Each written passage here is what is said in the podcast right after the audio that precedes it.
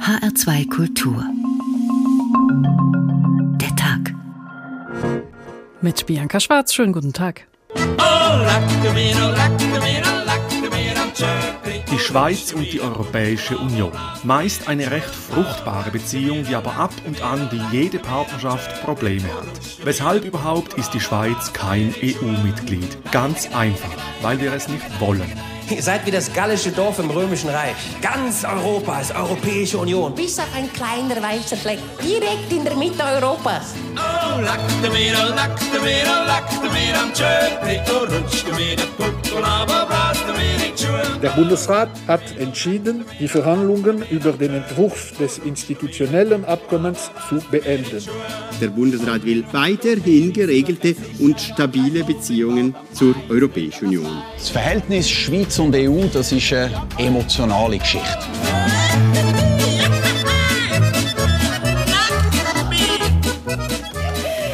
Ja, lag du mir am Tripli. Leck mich am allerwertesten, auf gut Deutsch. Die Schweiz will der EU nicht beitreten und dem europäischen Wirtschaftsraum auch nicht. Das war viele Jahre für beide Seiten okay. Es gab bilaterale Verträge, die der Schweiz den Zugang zum EU-Binnenmarkt gesichert haben. Diesen bilateralen Weg will die EU jetzt aber nur noch fortsetzen, wenn die institutionellen Fragen in einem richtigen Rahmenvertrag geklärt werden. So, bis hierhin klingt das nach einem eher trockenen Behördenthema. Aber dieses Thema hat ganz schön Sprengkraft und die wird sich in den nächsten Tagen und Wochen auch verstärkt zeigen, denn wir sind aktuell schon in einer Situation, die in manchen Belangen mit dem Brexit vergleichbar ist. Seit 2014 ist dieses Rahmenabkommen verhandelt worden. 2018 gab es einen Vertragsentwurf.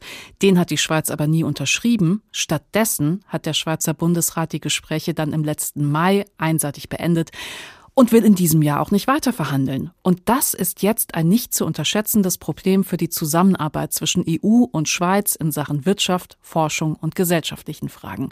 Es geht gerade um circa 120 bilaterale Verträge, die so nicht automatisch weiter verlängert werden. Und das heißt, Forschung und Wirtschaft leiden, und zwar auf beiden Seiten. Gipfel und Abgründe. Die Angst der Schweiz vor der EU. So heißt der Tag heute. Und was dieses Rahmenabkommen leisten, was es der EU, was es der Schweiz bringen sollte, das fasst unsere Korrespondentin Katrin Hondel zusammen. Beziehungsstatus, es ist kompliziert. Dabei sollte eigentlich ja alles unkomplizierter werden zwischen der EU und der Schweiz. Das jedenfalls war der Plan. Viele Jahre verhandelten Schweiz und EU über ein Rahmenabkommen, das die rund 120 bilateralen Einzelverträge bündeln und die engen Beziehungen rechtlich absichern sollte. Aber dann ließ die Schweizer Regierung im Mai 2021 das Projekt platzen ein bisschen wie ein Bräutigam, der, obwohl er jahrelang am Ehevertrag getüftelt hat, kurz vor dem Standesamt die Flucht ergreift und gleichzeitig beteuert, wie wichtig ihm die Beziehung ist. Der Bundesrat will weiterhin geregelte und stabile Beziehungen zur Europäischen Union. So FDP-Außenminister und Bundespräsident Ignacio Cassis am 21. Januar bei einer Veranstaltung der Schweizerischen Volkspartei der SVP in Zürich. Doch seit dem einseitigen Verhandlungsabbruch der Schweiz herrscht Eiszeit im Verhältnis zwischen Bern und Brüssel. Daran änderte auch eine Schweizer Milliardenzahlung nichts, die die neue Zürcher Zeitung einen parlamentarischen Kraftakt nannte.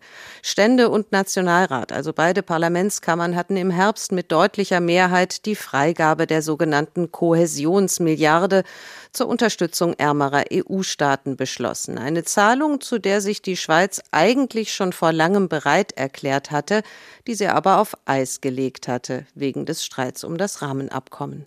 Der milliardenschwere Berner Kraftakt beeindruckte die EU aber nicht weiter. In Brüssel wartet man auf ein klares Signal der Schweizer Regierung, wie es denn nun weitergehen soll. Bis Ende Januar sollte die Schweiz liefern, so jedenfalls war es der Wunsch der EU-Kommission nach dem bislang letzten Treffen mit dem Schweizer Außenminister Mitte November. Doch die Regierung in Bern möchte sich Zeit lassen, sagt Michael Steiner, der Sprecher des Außenministeriums. Also die Schweizer Regierung ist aktuell daran, die innenpolitische Agenda zu definieren. Und danach wird es äh, darum gehen, eine für beide Seiten gute und akzeptable Lösung zu finden. Die strittigen Punkte sind seit Jahren dieselben.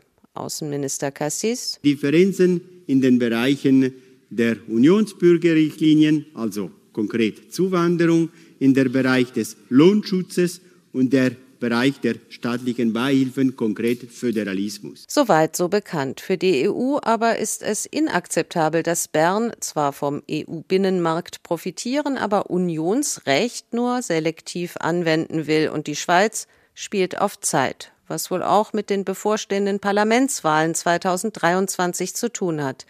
Die Hinhaltetaktik des Außenministers sorgt allerdings immer mehr für Kritik, auch in dessen eigener Partei, der FDP. Die Schweizer Regierung begründete den Abbruch der EU-Verhandlungen mit mangelndem Rückhalt in der Bevölkerung. Wobei wir das etwas kurios finden, weil die Bevölkerung wurde nie gefragt. Sagt dagegen Sanja Ameti. Die 28-jährige Juristin ist Co-Präsidentin von Operation Libero, einer überparteilichen politischen Bewegung, die sich, so die Selbstbeschreibung, für eine weltoffene und zukunftsgewandte Schweiz einsetzt. Die Wirtschaft dürfte dabei das ausschlaggebende Argument sein. Wir dürfen nicht vergessen, die Schweiz verdient jeden zweiten Franken in der EU. Nicht in Asien, nicht in den USA, in der EU. Aber tatsächlich geht es um mehr als die Franken im Geldbeutel. Es geht letztlich um das staatspolitische Selbstverständnis der Schweiz, sagt Sanja Ameti, darum, was Souveränität im 21. Jahrhundert bedeutet. Was ist denn das Souveränitätsverständnis der Schweiz? Ist es wirklich jenes, das von den konservativen Kreisen propagiert wird? Ich denke nicht. Und das Thema vertiefen wir jetzt mit Tim Guldimann, Schweizer Politikwissenschaftler, Parlamentsabgeordneter und Diplomat. Bis 2015 war er Schweizer Botschafter in Berlin. Guten Abend, Herr Guldimann. Guten Abend. Ich bin beides heute nicht mehr. Deshalb kann ich frei kommentieren. Deswegen haben wir Sie auch eingeladen und nicht den aktuellen Diplomaten. Aber Herr Guldimann, Sie sind, Sie sind wütend, weil die Schweizer Regierung die Verhandlungen ohne Plan B abgebrochen hat. Wieso macht Sie das wütend? Wütend ist vielleicht der falsche Ausdruck. Ich bin schockiert, dass die Regierung vier Jahre lang verhandelt und danach das Verhandlungsresultat, das sie selbst ausgehandelt hat, zur Kenntnis nimmt und sagt, aus die Maus, wir machen das nicht, ohne zu sagen, was sie jetzt macht. Und auch nicht, wie sie jetzt die, die Aufgabe angeht, was die Alternative ist, konkret die nächsten Schritte. Da heißt es immer, in der Schweiz war der innenpolitische Widerstand gegen das Abkommen groß. Ganz ehrlich, ich krieg nicht richtig zu fassen, wogegen sich dieser Widerstand richtet. Also vieles, was ich mir angeschaut habe, wäre ja einfach Verhandlungssache. Ich glaube, es sind zwei Sachen. Einerseits ist es ein Bauchgefühl dass in der schweizerischen Öffentlichkeit, in weiten Kreisen der Gesellschaft, ein Unbehagen mit der Europäischen Union, mit großen Organisationen besteht. Und da bezieht man sich gerne zurück auf eine behauptete Selbstständigkeit, Souveränität. Das ist das eine. Das zweite ist, dass man sich wirklich fragen kann, wo bleibt die Führungsverantwortung der schweizerischen Regierung, die nicht sagt, es geht hier lang oder sagt, hier lang geht es nicht aus diesem und diesem Grund. Wir schlagen vor, dass wir hier lang gehen. Hm. Die schweizerische Regierung sagt einfach, es ist schwierig und wir arbeiten daran, einen innenpolitischen Konsens zu finden. Ja, daran arbeiten sie jetzt schon 13 Jahre lang, seit hm. die Europäische Kommission bzw. der Ministerrat gesagt hat, wir wollen mit der Schweiz ein Rahmenabkommen. Jahrelange Verhandlungen und jetzt nach vier Jahren Palaver weiß man nicht weiter, wie es geht. Wir hatten ja gerade im Beitrag auch gehört, dass da argumentiert wurde, der Widerstand in der Bevölkerung sei so hoch, aber es gab keinen Volksentscheid. Was ist das denn für eine Regierung, die sowas entscheidet ohne Volksentscheid? Das ist ja eher ungewöhnlich für eine Schweizer Regierung. Es ist eine schweizerische Regierung, die darauf abzielt, den Konsens zu haben. Das ist unsere schweizerische Kultur. Wir suchen Kompromisse. Wir schauen, dass wir nicht 51 Prozent, sondern die große Mehrheit mitnehmen können. Und in diesem Zusammenhang ist es schwierig, diesen Konsens zu finden, zumal man selbst von Seiten der Regierung nicht genau sagt, was man will. Hm. Durch diesen Verhandlungsstopp gefährdet die Schweiz gerade so ungefähr 120 bilaterale Verträge, die nicht mehr automatisch erneuert werden. Gibt es irgendjemanden? Das stimmt nicht. Das stimmt nicht. Also die nicht, nicht auslaufen, gibt, sondern nicht automatisch erneuert werden. Auslaufen tun sie nicht, gibt, die stehen erstmal. Es gibt viele Verträge, die stehen und gelten. Es gibt eine ganze Reihe von wichtigen Verträgen, für die laufend neue Bestimmungen kommen, für die und das betrifft insbesondere den Marktzutritt, das heißt die Möglichkeit der schweizerischen Wirtschaft im europäischen Binnenmarkt teilzunehmen. Mhm. Und hier geht es darum, laufend die neuen Regelungen so zu übernehmen, dass die Europäische Union sagt, wir anerkennen das, was hier in der Schweiz bestimmt und wir in der Schweiz anerkennen für euch, was eure Regelungen sind. Und diese Regelungen, diese Anerkennung gegenseitig muss laufend angepasst werden. Und hier besteht von europäischer Seite nicht mehr die Bereitschaft, diese Regelung automatisch anzupassen, sondern allenfalls noch dort, wo europäische Interessen, aber nicht schweizerische Interessen auf dem Spiel stehen. Es ist wie wenn man die Updates für Smartphone nicht mehr lädt. Ja, oder ein Computer, der einfach immer schlechter arbeitet, weil man keine Updates hat. Mhm. Gibt es irgendjemanden, der vom Herauszögern dieses Rahmenabkommens profitiert? Es gibt sicher politisch Kreise, die davon profitieren und sagen, wir haben es der Europäischen Union gezeigt, nachdem diese sogenannte Kohäsionsmilliarde im Parlament beschlossen worden ist, gab es starke Stimmen von der rechten Seite, die sagen, wir hätten das nicht machen sollen. Das ist unser Bargaining-Chip. Wir wissen ja gar nicht, was wir dafür bekommen. Und hier liegt eigentlich die die, die grundsätzliche Unterschied. Von Schweizer Seite sehen wir die Europäische Union quasi als Verhandlungspartner auf der anderen Seite. Mhm. Die Europäische Union sieht uns als Schweiz, wenn wir im Binnenmarkt teilnehmen, als jemand, der sich an die Regeln dieses Clubs halten muss und selbstverständlich mitmachen muss an den Solidaritätsaktivitäten gegenüber ärmeren EU-Staaten. Mhm. Und hier zu behaupten, es ist eine ein Zugeständnis der Schweiz, eine freiwillige Großzügigkeit, geht einfach an der europäischen Haltung in dieser Frage vorbei. In Europa, in Brüssel, hat man kein Verständnis dafür, dass von schweizerischer Seite gesagt wird, wir bezahlen diese Kohäsionsmilliarde jetzt so großzügig wie wir sind. Wir legen uns aber nicht fest, ob wir in Zukunft diese Kohäsionsmilliarde, und es geht um eine Milliarde auf zehn Jahre hinaus, also 100 Millionen pro Jahr. Wir legen uns nicht fest, dass wir das in Zukunft dann auch sicher bezahlen. Hm. Ja, vielleicht da noch mal kurz drauf geguckt auf die beiden unterschiedlichen Positionen. Die Schweiz hat einmalig bezahlt in diesen Kohäsionsfonds. Das sind umgerechnet 1,2 Milliarden Euro als Ausgleich für die Vorteile des Binnenmarktes gedacht. Aus Schweizer Sicht ist man mit der Einmalzahlung quitt und Brüssel sagt, nee, die Schweiz muss schon regelmäßig Geld in die EU-Kasse überweisen, weil sie profitiert ja auch dauerhaft vom EU-Binnenmarkt. Ähm, Gibt es da vergleichbare Regelungen mit anderen Ländern, Norwegen zum Beispiel? Also die Norweger, Liechtensteiner und Isländer sind im europäischen Wirtschaftsraum. Das ist ein Vertrag, der den Zugang zum Binnenmarkt regelt für jene Staaten, die nicht Mitglied sind der Europäischen Union. Die Schweiz war auch an den Verhandlungen dabei des Europäischen äh, europäischen Wirtschaftsraums, hat aber diesen Vertrag 1992 abgelehnt. Die Norweger und Isländer und Liechtensteiner bezahlen heute pro Kopf bedeutend mehr in diese Kohäsionsaktivität hinein als die Schweizer und anerkennen auch, dass das eine in dem Sinne Schuld ist, eine Verpflichtung, wenn man mitmacht, dann bezahlt man auch die Beiträge an den Club. Das sehen die Schweizer so nicht. Die Schweizer Regierung sagt ja jetzt, sie verhandelt, wenn überhaupt, erst weiter nach den nächsten Wahlen und die finden statt im Herbst 2023, also nächstes Jahr im Herbst. Das ist, das ist zeitlich eine ganz schöne Lücke. Was, was könnte das im schlimmsten Fall bedeuten? Ja, das bedeutet wie, wenn man sagt, irgendwann im Jahr, nicht mehr vor Weihnachten. Nicht irgendwann gibt es immer Wahlen. Das ist eine Ausrede, wenn man nicht jetzt etwas tun will und man glaubt, ein politischer Konsens sei behauptet das nach den Wahlen einfacher.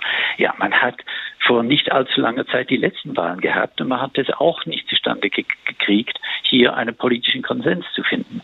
Also die Frage, was von jetzt bis dann passiert, ist, dass in verschiedenen Bereichen punktuell Schwierigkeiten entstehen. Wir sehen das im Moment an der Nichtbeteiligung am Forschungsrahmenprogramm, wo die schweizerische Forschung nicht imstande ist, selbstständig dort teilzunehmen und Projekte auch selbst anzuführen. Die Lösung besteht darin, dass die Beteiligung kompensiert wird über schweizerische, über schweizerische Beiträge anstatt der europäischen Beiträge. Das ist aber absolut nicht das, was die schweizerische Forschung gerne hätte. Das Gleiche gilt auch für die technischen Handelshemmnisse. Das bedeutet, dass Medizinalprodukte im Moment Schwierigkeiten haben, nach Europa exportiert zu werden. Da gibt es Gespräche gegenüber Deutschland, die sagen, wir könnten vielleicht das schon lösen. In Brüssel sagt man nein, wir lösen solche Probleme nicht, ohne dass wir weiterkommen. Da gibt es ein Stromabkommen, das bedeutet, dass wir vielleicht im Falle von Schwierigkeiten in der Energieversorgung in einen Blackout hineinsteuern können, weil wir nicht daran beteiligt sind, wie in Europa der Strommarkt organisiert ist.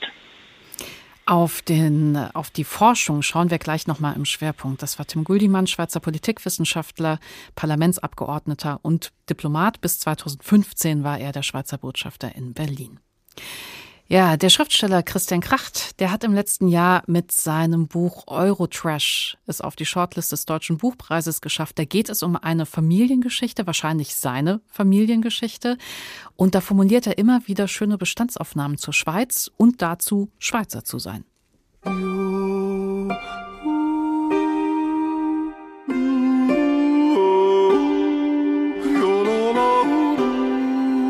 Aus der Tüte war beim Auspacken des Pullovers das Faltblatt auf den Teppich gefallen.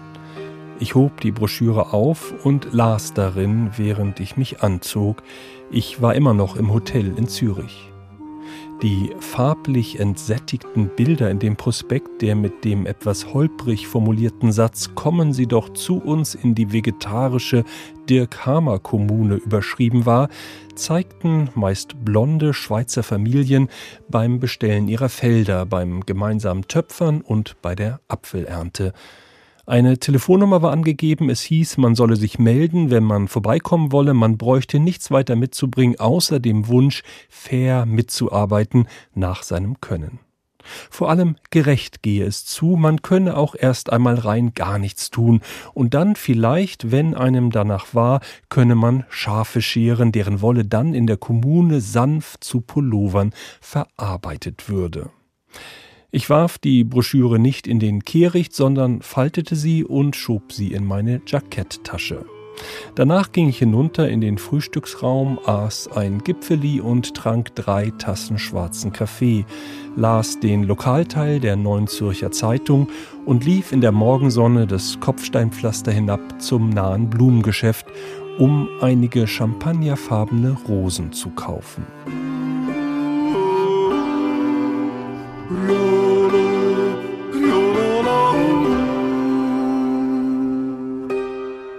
Christian Kracht, Eurotrash ist erschienen bei Kiepenheuer und Witsch.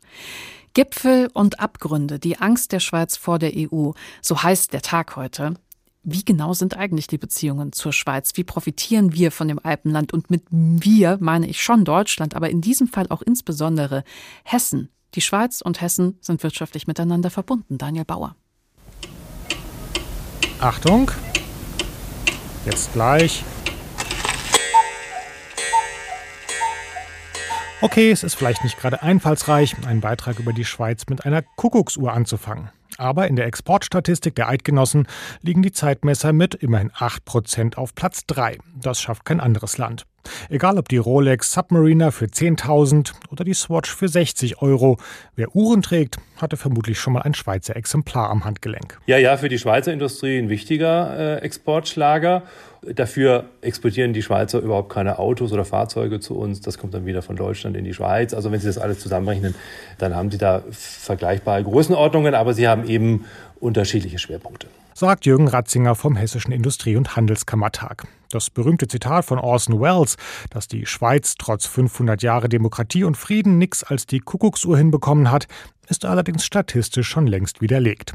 Vor allem chemische und pharmazeutische Produkte sind die modernen Exportschlager. Vieles davon landet auch bei uns in Hessen. Aber wir exportieren eben auch viel, sagt Jürgen Ratzinger. Die Zahlen äh, gehen in die Richtung, dass wir in die Schweiz so um die 2,2, 2,3 Milliarden Euro exportieren. Damit gehört die Schweiz zu den zehn wichtigsten Exportdestinationen der hessischen Unternehmen. Und was exportieren wir dorthin? Es sind insbesondere Produkte aus dem Pharma- und Chemiebereich, Medizintechnik, diese Dinge, dann aber auch Maschinen, Elektrotechnik, äh, Anlagen und, und dergleichen.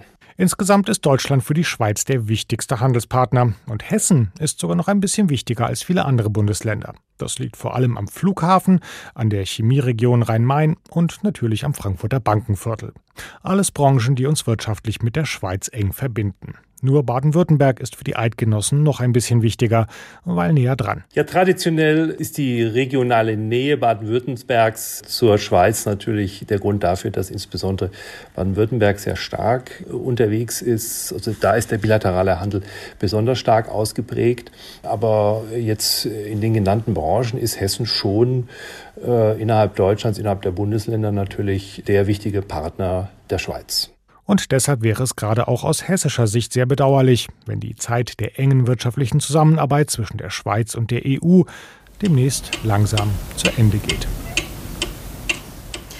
Ja, die EU erwartet nach dem Scheitern des Rahmenabkommens konkrete Vorschläge von der Schweiz, zumindest einen Zeitplan. Und darum geht es jetzt im Gespräch mit unserem Korrespondenten in Brüssel, Alexander Göbel. Guten Abend. Schönen guten Abend. Wir wechseln mit Ihnen jetzt ein bisschen die äh, Perspektive und schauen jetzt aus europäischer Sicht nochmal auf die ganze Geschichte. Die EU sieht die Schweiz als Rosinenpickerin. Die Schweiz wiederum wirft der EU eine Taktik der Nadelstiche vor. Egal wie, die EU sieht die Schweiz jetzt in der Bringschuld und erwartet einen verbindlichen Zeitplan und zwar bald. Wieso ist das denn gerade nicht in Sicht? Ja, offenbar will die Schweiz die eidgenössischen Wahlen abwarten. Die sind im Herbst 2023. Also man will offenbar Europapolitik bis dahin ausklammern. Also das ungeklärte Verhältnis zur EU soll nicht Wahlkampfthema werden. Die EU selbst ist mit diesem Status quo einigermaßen verschnupft. Äh, der zuständige EU-Kommissar, das ist Vizepräsident Maros Sefcovic, der übrigens auch für die Brexit-Verhandlungen zuständig ist, der fürchtet, das Verhältnis der EU zur Schweiz drohe zu zerfallen, wenn sie nicht endlich sage, was sie wolle. Also wenn die Schweiz sich zu einem zu neuen Verhandlungen bekenne, sagt Chef Šefčovič dann müsse sie der Kommission zusichern, dass sie sich auch an die Regeln des Binnenmarkts hält. Sie haben es eben besprochen mit dem ehemaligen schweizerischen Botschafter Herrn Guldimann. Äh, die Schweiz hat ja diese Kohäsionsmilliarde jetzt bezahlt, also dieses Eintrittsgeld, sage ich mal, mhm. salopp für den Zugang zum Binnenmarkt. Aber die EU-Kommission will das eben nicht nur regelmäßig so gestalten, dass die Schweizer bezahlen, sondern auch eine Roadmap für Verhandlungen. Man will jetzt endlich dieses Verhältnis klären und hat keine Lust, dass diese Diskussion jetzt noch mal 20 20, 30 Jahre andauert. Was ich eben mit äh, Tim Gullimann auch schon so gestreift habe, aber ähm, da können Sie jetzt, Alexander Göbel, noch mal ein bisschen mehr Klarheit reinbringen. Die Schweiz ist ja nicht das einzige Land, das Angst hat um seine Souveränität im Fall eines EU-Beitritts. Ne? Also Island fürchtet um seine Fischereirechte, Norwegen um die Ölindustrie. Das kleine Liechtenstein, das kann sich einen EU-Beitritt ohne die Schweiz eh nicht vorstellen. Könnte man sich da von Island oder Norwegen irgendwas abgucken? Also gibt es so eine Art Königsweg für den Umgang mit der EU, ohne EU-Mitglied zu sein? Ja, in, so in den Brexit-Verhandlungen lagen ja zum Beispiel vier Optionen auf dem Tisch zwischenzeitlich. Norwegen, interessanterweise das Modell Schweiz selbst, worauf sich damals äh, Theresa May, die britische Premierministerin, nicht eingelassen hat. Kanada, also das Freihandelsabkommen CETA zum Beispiel, oder einfach nur Handelsabkommen gemäß Welthandelsorganisation WTO ohne irgendwelche speziellen Vereinbarungen. Es ist dann bekanntlich zwischen EU und Großbritannien was ganz eigenes geworden, äh, was immer noch verhandelt wird, gar nicht so einfach. Dieses dieses norwegische Modell klingt erstmal interessant für die Schweiz. Norwegen hat sich ja in der Volksabstimmung gegen den EU-Beitritt entschieden, ist aber Mitglied in dem, im europäischen Wirtschaftsraum. Das bedeutet kein Stimmrecht in den EU-Organen, aber Übernahme aller Regeln, auch zur Einwanderung. Mhm. Sogar in diese Regionalförderung, das hat der Botschafter auch angedeutet, äh, Regionalförderung der armen EU-Staaten, da zahlt Norwegen eine Menge ein, insbesondere bei diesen regelmäßigen Kohäsionszahlungen oder auch eben beim Thema Einwanderung. Da würde die Schweiz aber nicht mitspielen. Das sind wirklich sehr heiße Eisen.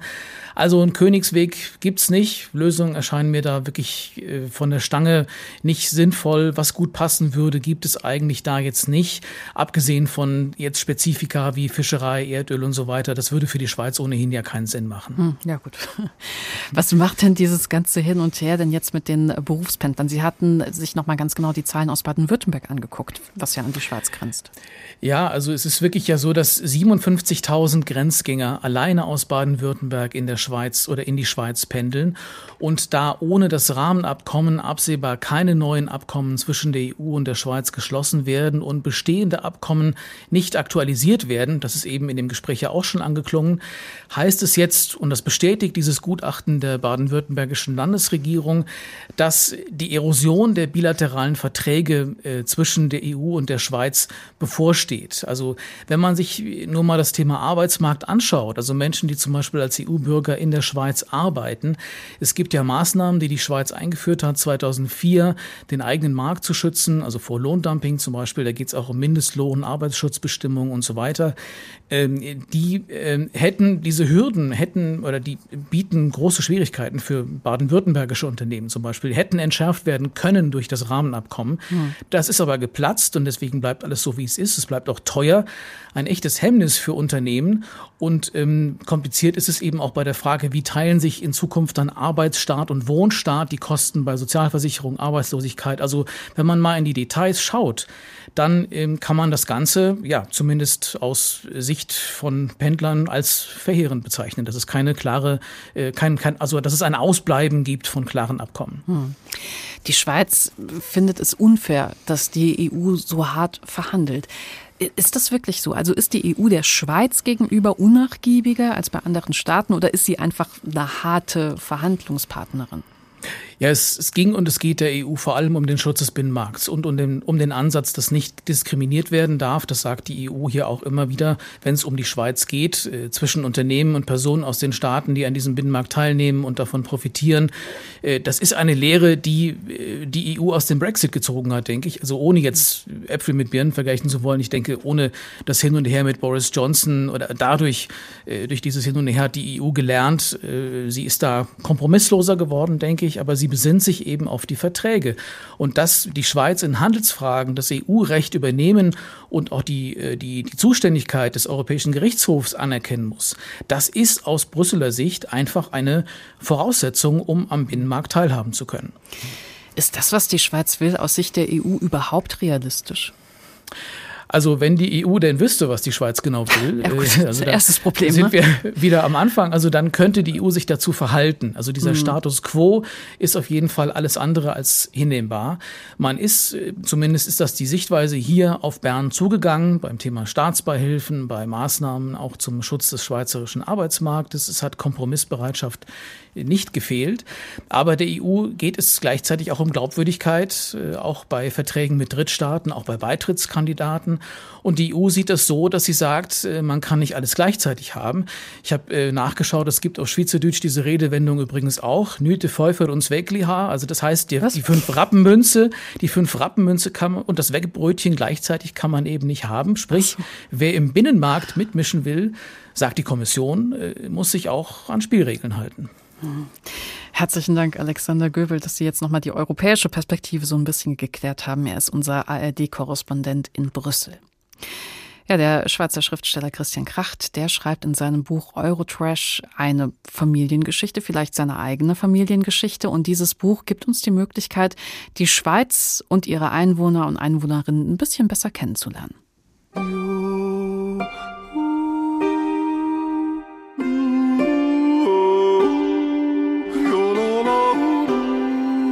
Zürich war beengend. Das kleine Blumengeschäft engte mich ein. Die Altstadt engte mich ein. Die Häuser aus dem 15. Jahrhundert, die nie zerstört worden waren im Zweiten Weltkrieg, engten mich ein. Die Damen mit ihren Einkaufstüten vom Kaufhaus Grieder engten mich ein und schnitten mir den Weg ab. Die Trambahnen engten mich ein und schnitten mir den Weg ab. Die Bankiers, die zu ihren Banken liefen, um weiteres Gold anzuhäufen unter dem Paradeplatz, engten mich ein und schnitten mir den Weg ab. Und neulich, vor ein paar Monaten, hatte ich eine Bananenschale liegen sehen auf dem Kopfsteinpflaster und mich eine Weile hingestellt um abzuwarten und zu schauen, was passiert, aber niemand war ausgerutscht darauf. Die Zürcher waren zu gewieft zum Ausrutschen, sie waren zu klassisch, zu selbstsicher, zu saturiert in ihrer Zürichwelt, in der sie in Boutiquen einkauften, deren schwindelerregende Monatsmieten ihr Zürich weiter aufrechterhielt. Aber dann dachte ich mir, dass ich ja Glück hatte, in der Schweiz sein zu dürfen und nicht in Deutschland sein zu müssen, dort, wo das Blut der ermordeten Juden immer noch überall in den Gassen klebte und die Menschen kein bisschen schüchtern waren, obwohl es ihnen gut zu Gesicht stehen würde, ein wenig schüchtern zu sein. Ein Deutschland, dessen männliche Einwohner immer in ihre männlichen Mobiltelefone hineinschrien in der Öffentlichkeit, besonders wenn sie in der Schweiz waren, und wo es so klang und aussah, als telefonierten sie mit der Reichspropagandaleitung, breitbeinig hingefläzt in den Sesseln der Senator-Lounge, während sie in Wirklichkeit nur mit einer Werbeagentur telefonierten oder mit ihrem Ressortleiter. Ein Glück, dachte ich. Ein Glück, ein Glück war ich in der Schweiz. Nun lief ich also die Gasse wieder hinauf, die in Zellophan eingeschlagenen Blumen in der Hand und nahm vor dem Hotel ein Taxi.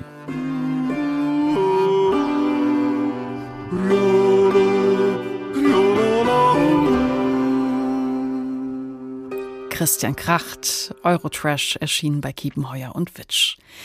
Gipfel und Abgründe, die Angst der Schweiz vor der EU, so heißt der Tag heute.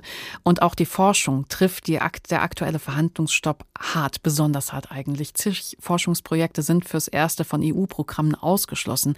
Nochmal unsere Korrespondentin Katrin Hondel. Für uns Forscher in der Schweiz ist es eigentlich eine Tragödie. Ja?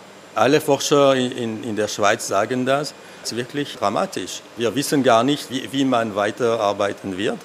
Wir, wir können nicht mehr an, an den Programmen teilnehmen, wo wir irgendwie passen würden. So beschreibt der Genfer Physiker Jean-Pierre Wolf die Situation im Schweizer Wissenschaftsbetrieb, seit die Regierung in Bern das geplante Rahmenabkommen mit der EU platzen ließ. Daraufhin wurde nämlich die Schweiz als Vollmitglied aus dem Forschungsprogramm Horizon Europe ausgeschlossen und hat nun nur noch einen Status als nicht assoziierter Drittstaat mit der Folge, dass renommierte Schweizer Wissenschaftlerinnen und Wissenschaftler die Leitung von Forschungsprojekten abgeben mussten so der Zürcher Erdbebenforscher Domenico Giardini. Im Moment als nicht assoziierte Drittländer, wir sind wie eine far, far away Insel irgendwo. Wir sind nicht in Europa und für uns ist es schlecht. Es sind nicht nur einzelne Spitzenforschende, die unter der Isolation leiden. Der ganze Wissenschaftsstandort Schweiz sei in Gefahr warnten jetzt Vertreter von Wissenschaft und forschender Industrie in einem Appell an die Schweizer Regierung, den Bundesrat. Unser Land droht international den Anschluss zu verlieren, heißt es in der gemeinsamen Resolution des Verbands Science Industries, der Hochschulrektorenkonferenz und des ETH-Rats, dem Führungsorgan der eidgenössischen technischen Hochschulen. ETH-Ratspräsident Michael Hingartner. Der Bundesrat hat ganz bewusst seinen Entscheid getroffen. Das ist ein politischer Entscheid von sehr hoher Tragweite.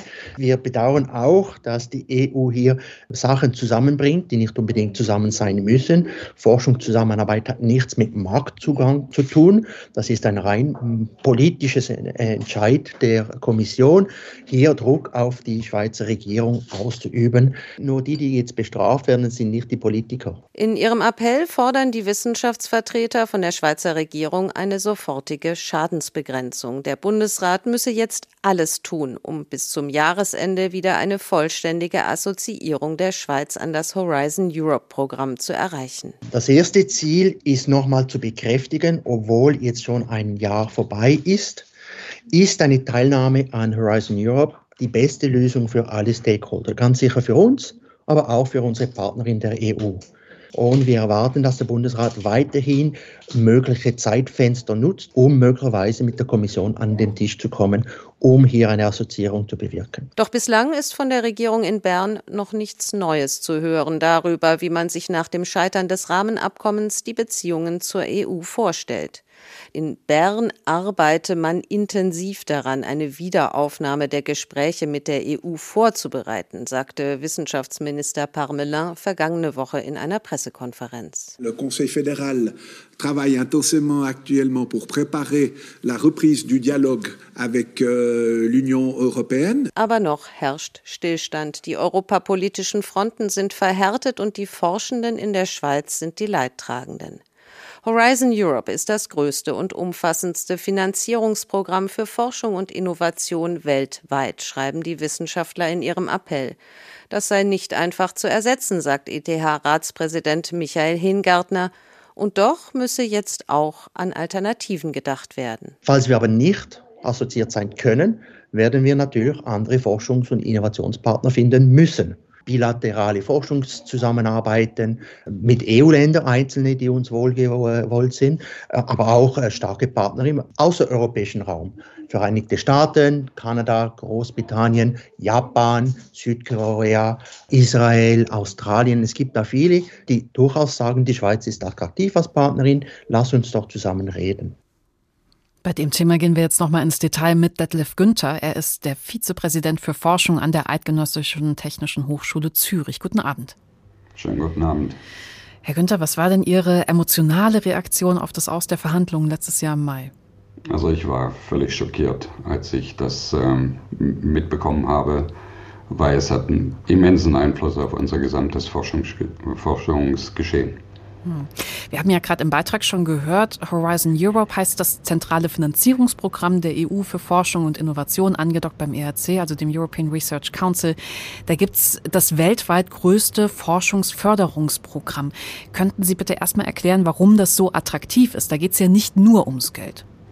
Nein, es geht nicht äh, wirklich äh, in erster Linie ums Geld. Ähm, darüber diskutieren wir später, aber es geht sehr viel um die Reputation der einzelnen Wissenschaftler und Wissenschaftlerinnen. Das heißt im Prinzip, man misst sich mit äh, den Besten in Europa. Das hat einen unheimlichen Magneten äh, aufgebaut über die letzten, ich sag mal, über das letzte Jahrzehnt und darüber hinaus. Und das ist ein sehr akzeptiertes ähm, Evaluationssystem, was die Europäische äh, Union da aufgebaut hat mit dem ERC. Also man kann wirklich sagen, das ist eine Auszeichnung für jeden Wissenschaftler und jede Wissenschaftlerin, äh, einen ERC-Grant zu bekommen. Mhm. Also erstmal erstmal das Renommee und dann, wenn wir nochmal aufs Geld gucken, 400 Forschende bekommen da am Ende je 1,5 Millionen für ihre Forschung. Damit kommt man ja schon ganz schön weit. Und die Schweiz ist jetzt ausgeschlossen sowohl von dem finanziellen als auch von dem Renommee. Und da haben jetzt zuletzt 28 Forschende aus der Schweiz noch eine Auszeichnung bekommen via Horizon Europe. Und diese 28 Leute, die können das jetzt nur noch annehmen, wenn sie die Schweiz verlassen. Das ist natürlich nicht im Interesse des Landes und die Schweiz hat auch reagiert. Wie denn? Also die 28 sind noch äh, im ERC Council evaluiert worden, haben also diese Auszeichnung bekommen und können sicherlich durch Maßnahmen innerhalb der Schweiz diesen finanziellen Ausgleich in Kauf nehmen. Aber es war das letzte Mal, dass wir in dem gesamten Evaluationstopf der Europäischen Union äh, waren. Und das heißt, im Prinzip ist es nachher äh, eine Landesmeisterschaft und keine Europameisterschaft mehr. Das heißt, diese 28, um die es jetzt gerade geht, die haben das Geld, diese anderthalb Millionen von der Schweiz bekommen, aber das mit dem Renommee ist dahin, die Mobilität ist gestört, weil jetzt muss das Geld in der Schweiz auch bleiben und es war sowas wie die letzte Generation in Anführungszeichen. Das ist richtig und das ist auch genau das, was uns die größten Sorgen bereitet. Äh, wir haben äh, ganz sicher ähm, die Wissenschaft als globalen äh, globalen Aspekt, also die globale Kompetition, wenn man so will, also äh, Konkurrenzkampf dabei ist, ist wirklich ein Wettbewerb. Und äh, der fällt jetzt im Prinzip weg, sondern wir haben jetzt gerade Ersatzprogramme, äh, die wir aufsetzen. Aber die Vernetzung, die wir über die Jahre hinweg aufgebaut, aufgebaut haben, äh, sind natürlich in Europa extrem stark äh, in verschiedensten Bereichen äh, der Forschung. Und das trifft uns sehr, sehr stark. Und deswegen ist auch einen Ersatz zu finden. Und deswegen Ersatzmaßnahmen ist eigentlich das falsche Wort. Wir treffen gerade Maßnahmen, aber ersetzen können wir dieses Programm in Europa äh, sicherlich nicht. Ja, zumal da gibt es ja tatsächlich auch nur Leidtragende auf, auf allen Seiten. Also Europa fehlt ja die Schweizer Forschung dann genauso.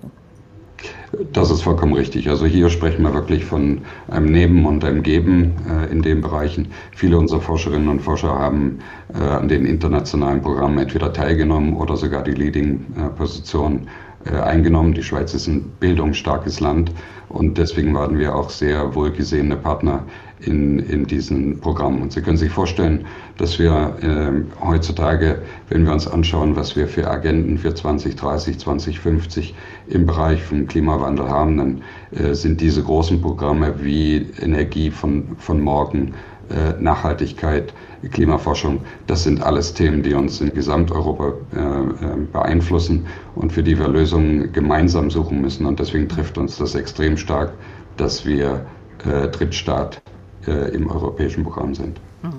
Jetzt sagt ja die Regierung der Schweiz, sie will mit dem Weiterverhandeln warten bis nach den nächsten Wahlen im Herbst 23. Das wäre ein verdammt langer Zeitraum. Gäbe es da für die Forschung eine gute kurzfristige Lösung, um das zu überbrücken, in der Hoffnung, dass das Pendel dann vielleicht wieder in die andere Richtung schwingt? Oder ist das illusorisch? Ähm, wissen Sie, ich halte nicht viel vom Plan B. Ich gehe wirklich auf Plan A und das äh, sollte ganz sicher äh, jeder zur Kenntnis nehmen, dass uns das extrem stark äh, trifft. Natürlich wird es sicherlich die Gelder äh, entsprechend jetzt geben als Maßnahmen, um Überbrückung zu machen. Dafür sind wir auch sehr dankbar. Aber je schneller wir wieder dazu äh, gehören, desto leichter äh, werden auch die gesamten Verbindungen und Netzwerke, die wir gerade haben, äh, aufrechterhalten und gehen da nicht zu Bruch. Das heißt, Ihre Forderung wäre weiter verhandeln und zwar schnell. Ganz schnell. Ich habe den Eindruck, dass ähm, dieser Part, dass die Forschung und die Probleme, die die Forschung jetzt gerade hat, deswegen in der breiten Bevölkerung erstmal stärker ankommt als ähm, die wirtschaftliche Situation. Also da gab es in den letzten Tagen auch Proteste von Forschenden. Heute ein großer Artikel dazu in der NZZ. Haben Sie den Rückhalt der Bevölkerung? Ich glaube, dass ähm, hier aufgrund von der wirklich offenen Meinungsäußerung äh, es sehr gut angekommen ist bei, bei sehr vielen. Vor allem auch, weil viele der KMUs an den Innovationscouncils in Europa mit teilnehmen und davon ebenso betroffen sind äh, wie die Wissenschaft. Also hier ziehen wir gerade durchaus an einem Strang und dadurch ist auch die Breitenwirkung äh, wesentlich größer. Aber natürlich kann ich keine Vorhersagen machen, wie tief tatsächlich alle in der Schweiz davon äh, wirklich Kenntnis genommen haben. Na, ich glaube, all diese Prozesse, das werden die nächsten Tage und Wochen zeigen. Detlef Günther, der Vizepräsident für Forschung an der Eidgenössischen Technischen Hochschule in Zürich. Wir hören noch ein letztes Stückchen vom Schweizer Schriftsteller Christian Kracht und seinem Buch Eurotrash stand auf der Shortlist des Deutschen Buchpreises. Und da formuliert er immer wieder ganz schöne Bestandsaufnahmen zur Schweiz und zum Schweizer bzw. Schweizerin sein.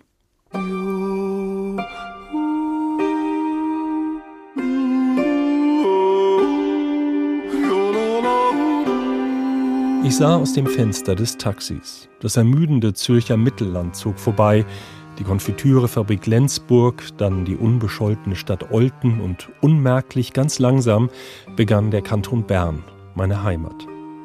In Bern, aus Zürich kommend, war ich anfangs immer über die vermeintliche Grobheit in den Gesichtern der Berner erschrocken, über ihre bäuerliche Verschlagenheit und ihren urschweizerischen Abwehrinstinkt, über den leicht vorgeschobenen Unterkiefer und das Abwartende in ihren Blicken, über dieses stete, vorsichtige Abwarten und ihr vereistes Verharren im Kleinstädtischen.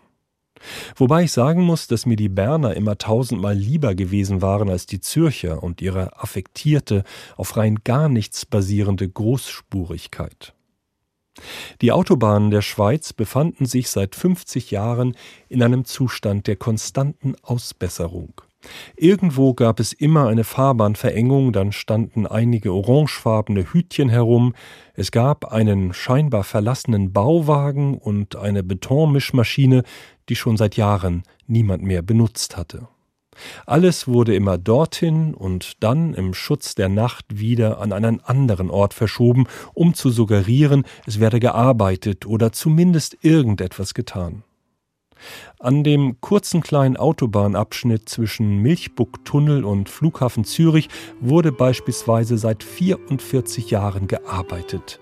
Immer erst an der einen Fahrbahn, dann an der anderen und dann wurden die Hütchen wieder neu aufgestellt und es wurde vorgeblich weitergegraben und abgesperrt und neu betoniert. Seit Jahrzehnten war das so, seit fast einem halben Jahrhundert war das so.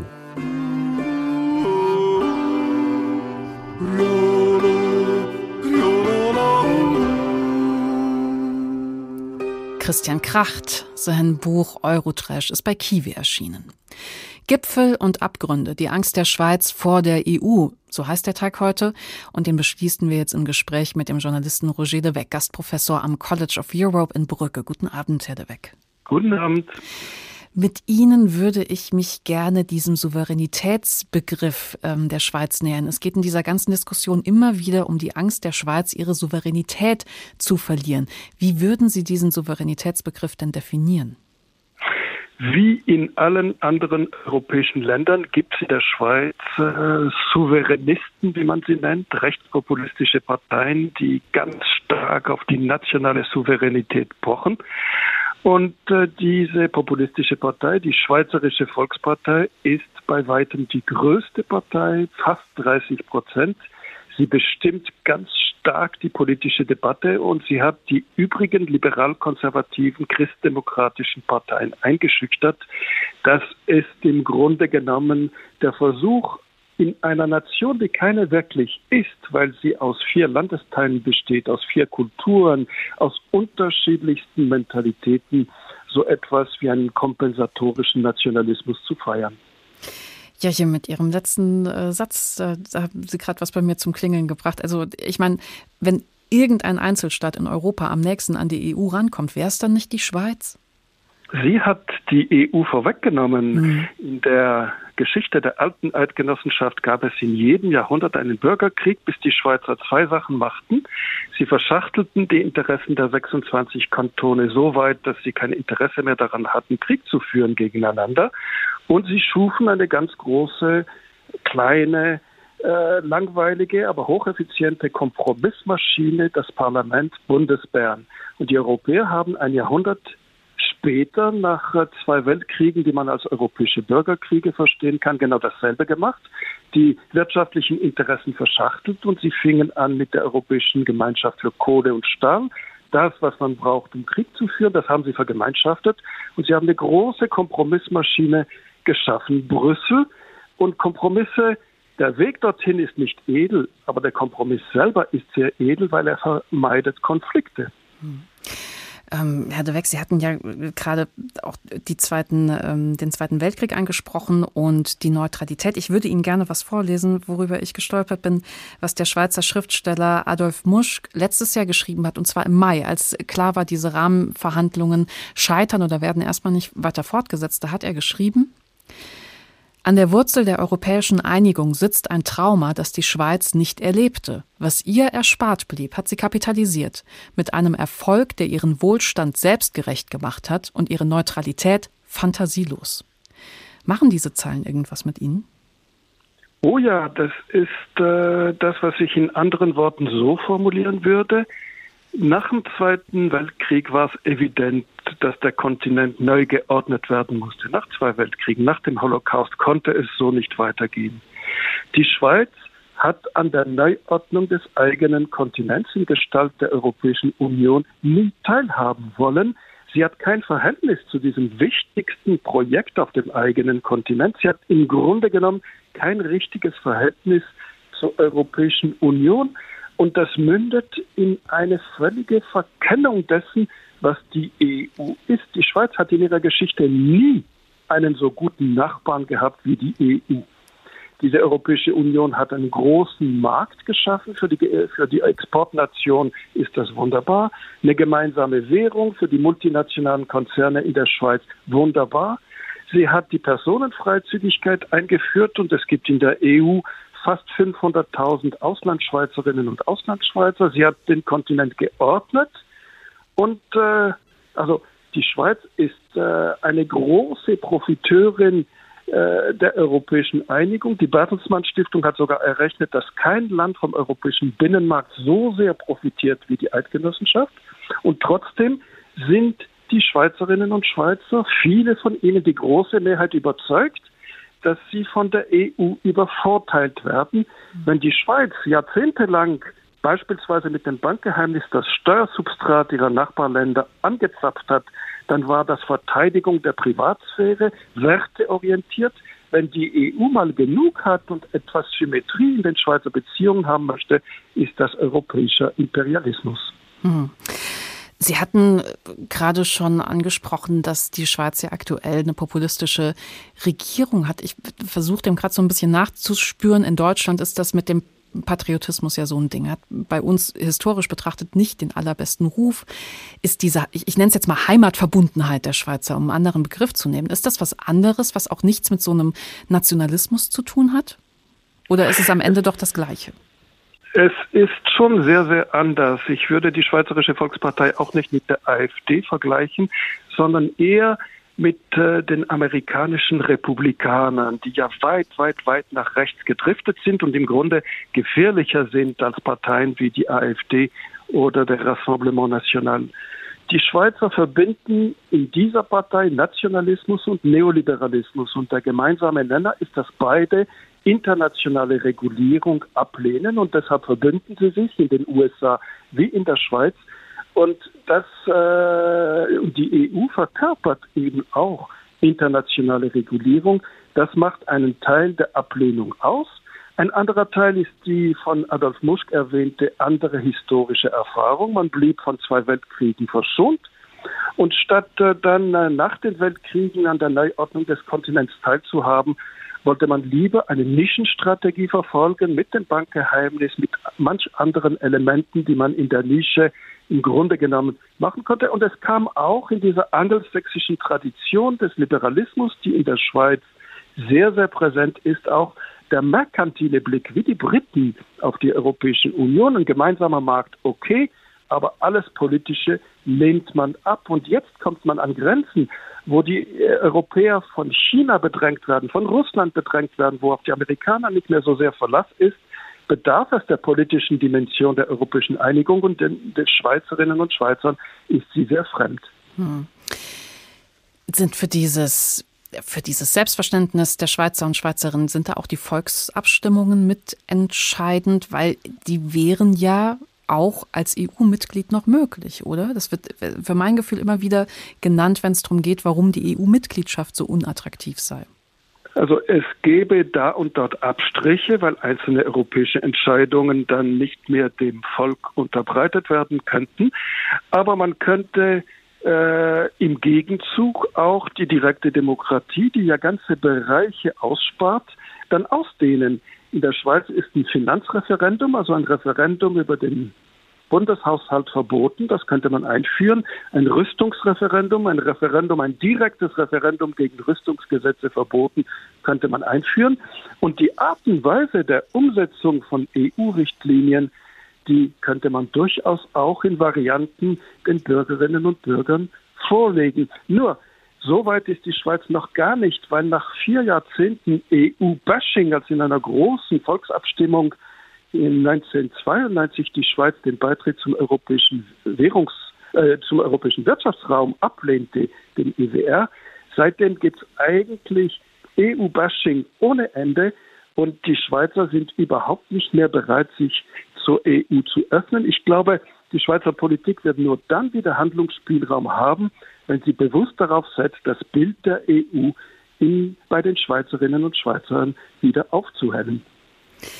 Roger de Weg, das heißt, also für die Zukunft könnte noch eine Chance auf einen Beitritt bestehen, egal wie unattraktiv die EU gerade äh, auch äh, angesehen wird. Aber das, das, das, da reden wir jetzt von einem langen, langen Zeitraum. Was sehen Sie denn dieses ganze Thema? Es fängt ja gerade erst an zu brodeln. Was wird dann die nächsten Wochen und Monate dabei auf uns zukommen? Es wird entweder sehr, sehr lang gehen oder relativ schnell. Lang, wenn äh, die Nachteile eines, äh, einer Stagnation in den Beziehungen mit der Europäischen Union nur unmerklich eintreten und nach und nach und im Grunde genommen das ins Bewusstsein vieler Bürgerinnen und Bürger gar nicht sickern kann. Das ist die eine, äh, das eine Szenario und das andere ist, dass doch äh, die Schweizerinnen und Schweizer sehr schnell merken, wie diese Beziehungslosigkeit zum einzigen und zum besten Nachbarn äh, unerträglich ist, der Wirtschaft mehr und mehr Nachteile zufügt und dann könnte es, wie es äh, oft der Fall war in der Schweizer Geschichte, ein relativ schnelles Umkippen geben. Ich bin 68 Jahre alt Und äh, ich denke, ich werde den Beitritt noch erleben, aber es ist eine Minderheitsmeinung in meinem Lande. ich finde es aber trotzdem schön, dass Sie so optimistisch sind. Herzlichen Dank, Roger de Weck. Er ist Journalist und Publizist und Gastprofessor am College of Europe in Brügge. Tja, das war der Tag heute. Gipfel und Abgründe. Die Angst der Schweiz vor der EU und ähm, in der Tat, wie es auch Roger de Weck eben am Ende nochmal formuliert hat, das ist ein Thema, das wird gerade erst präsent, auch wenn diese Abstimmung schon im letzten Jahr im Mai gescheitert ist. Aber was die nächsten Wochen und Monate passieren wird, ist klar, die Schweiz, die wird uns noch eine ganze Weile beschäftigen. Herzlichen Dank fürs Zuhören.